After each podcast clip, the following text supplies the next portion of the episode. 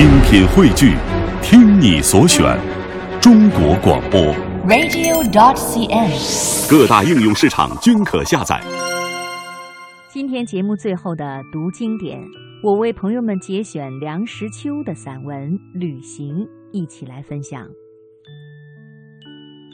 出门要带行李，那一个几十斤重的五花大绑的铺盖卷儿，便是旅行者的第一道难关。要捆得紧，要捆得翘，要四四方方，要见棱见角，与稀松露馅的大包袱要迥异奇趣。这已经就不是一个手无缚鸡之力的人所能够胜任的了。关卡上偏有好奇人要打开看看，看完之后便很难再复原。乘兴而来，兴尽而返。很多人在打完铺盖卷之后就觉得油性已尽了。我很怀疑一个人于整夜书写之后，第二天还有多少精神游山逛水。我有一个朋友发明了一种服装，按着他的头躯、四肢的尺寸做了一件天衣无缝的睡衣，人钻在睡衣里面，只留眼前两个窟窿和外界完全隔绝。原始的交通工具并不足为旅客之苦，我觉得滑竿、架子车都比飞机有趣。御风而行，冷然善也。那是神仙生涯，在尘世旅行，还是以脚能着地为原则。我们要看朵朵的白云，但并不想在云隙里钻出钻进。我们要横看成岭侧成峰，远近高低各不同，但并不想把世界缩小成假山石一般玩物似的来欣赏。我惋惜米尔顿所称述的中途有挂帆之车上不曾坐过。交通工具之原始不是病，病在于舟车之不易得，车夫舟子之不易缠。衣帽自看故不待言，还要提防轻纱瘴起。刘伶死便埋我，也不是准备横死。旅行虽然夹杂着苦恼，究竟有很大的乐趣在。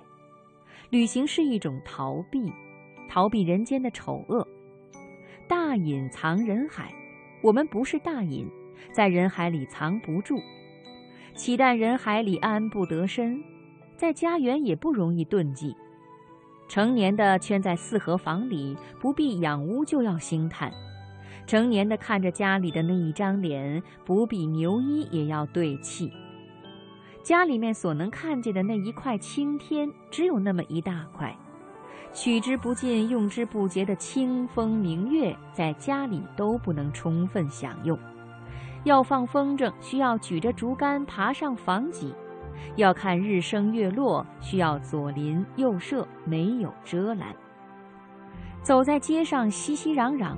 磕头碰脑的不是人面兽，就是可怜虫。在这种情形之下，我们虽无勇气披发入山，至少为什么不带着一把牙刷，捆起铺盖出去旅行几天呢？在旅行中少不了风吹雨打，然后倦飞之还，觉得在家千日好，出门一时难。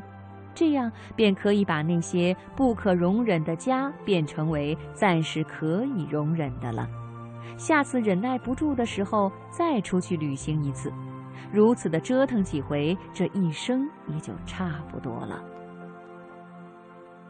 旅行中没有不感觉枯寂的，枯寂也是一种趣味。哈兹利特主张在旅行时不要伴侣。因为，如果你说路那边的一片豆田有股香味儿，你的伴侣也许闻不见；如果你指着远处的一件东西，你的伴侣也许是近视，还得戴上眼镜看。一个不合意的伴侣当然是累赘，但是人是一个奇怪的动物，人太多了嫌闹，没人陪着嫌闷，耳边嘈杂怕吵，整天咕嘟着嘴又怕口臭。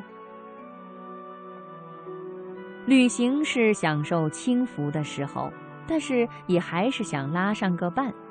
只有神仙和野兽才受得住孤独。在社会里，我们觉得面目可憎、语言无味的人居多，避之唯恐或晚；在大自然里，又觉得人与人之间是亲切的。到美国落基山上旅行过的人告诉我，在山上若是遇见另一个旅客，不分男女老幼，一律脱帽招呼，寒暄一两句，还是很有意味的一个习惯。大概只有在旷野里，我们才容易感觉到人与人是属于一门一类的动物。平常我们太注意人与人的差别了。真正理想的伴侣是不易得的，客厅里的好朋友不见得就是旅行的好伴侣。理想的伴侣必须具备许多条件，不能太脏，也不能有洁癖，什么东西都要用活酒擦，不能如泥塑木雕，也不能终日喋喋不休，整夜鼾声不已，不能油头滑脑，也不能蠢头呆脑，要有说有笑，有动有静，静时能一声不响地陪着你看行云，听夜雨。动时能在草地上打滚，像一条活鱼，这样的伴侣哪里去找？